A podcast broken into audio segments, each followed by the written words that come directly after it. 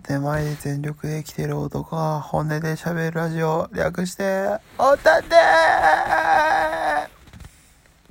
はい。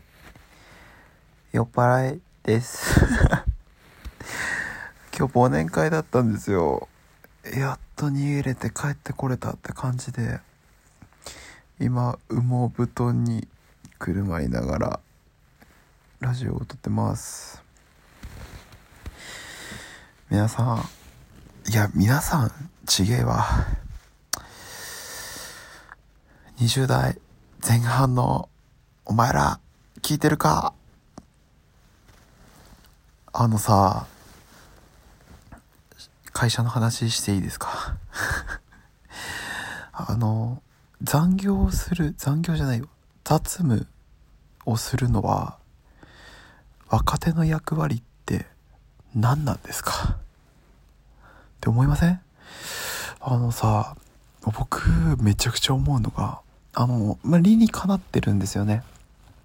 会社としては賃金が安い若手社員にたくさんの仕事を押し付けてで高級取りの、えーと、老害たちは早めに返す。で、えーと、賃金が安い、えーと若手社員たちは残業しまくる。そうすれば会社的に払うお金的には安く済むのであの若手にたくさん押し付ける。そうすればまあ会社的には利益になるんですよね。で若手に押し付ける理由としては経験になるからとかまあ俺たち若い時にたくさんやってきたからとかっていう風にめちゃくちゃ押し付けるんですけど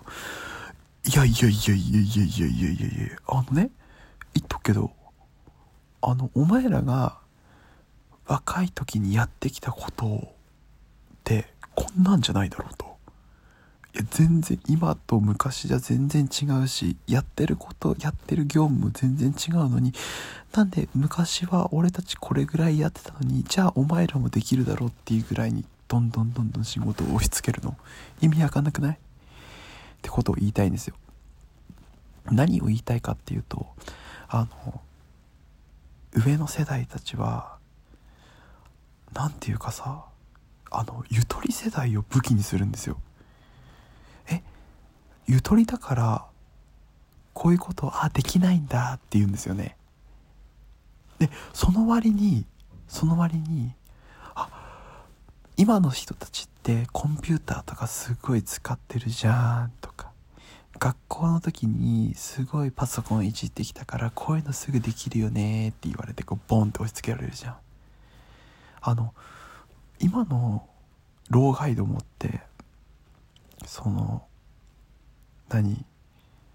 ゆとり世代に期待してないけど仕事を押し付けすぎるんですよ。わかりますか？え昔は多分そうじゃなかったと思うんですよね。まあ昔がどうかっていうのは置いといても今はそうじゃないと思うんですよ。俺本当に思うのがあの俺あのね今の若手たちって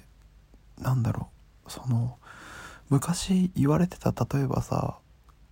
なんだろうお茶組とかさそういうのもやるし会議のセッティングとか資料の準備とかも全部やるしなんならあの難しいね資料の作る作りとかも全然やるんだけどあの今のその50とか40後半の人たちってその時に何してるかっていうとあ超話してるんですよね。女性あの女性とか上司とかと。で何の話してるかっていうとあのこの頃スマホがいいのよとかさ台湾に行ってきたみたいな話をしてるんですけどいやお前らがさそうやって頑張っそうやってさ話してる時間で支払われる賃金と俺たちが頑張って支払ってる賃金一緒じゃないからねと。あのお前らが支払えてる賃金って俺たちの1時間とか2時間ぐらいの本当に賃金なんだからそれぐらい働けよって思うんだけどそういうのをやらないんだよ。でなんでやんないんですかっていうと俺たち昔やってきたからっていうの。じゃあ今何やってんだよって話じゃない。本当にクソだなって思うんですけど。いやあのね経験だからって言われていろいろやられるのはすんごいいいことだし今プラスになってるのはわかるんだけどあの俺たちがすっごい頑張ってやってきてることとか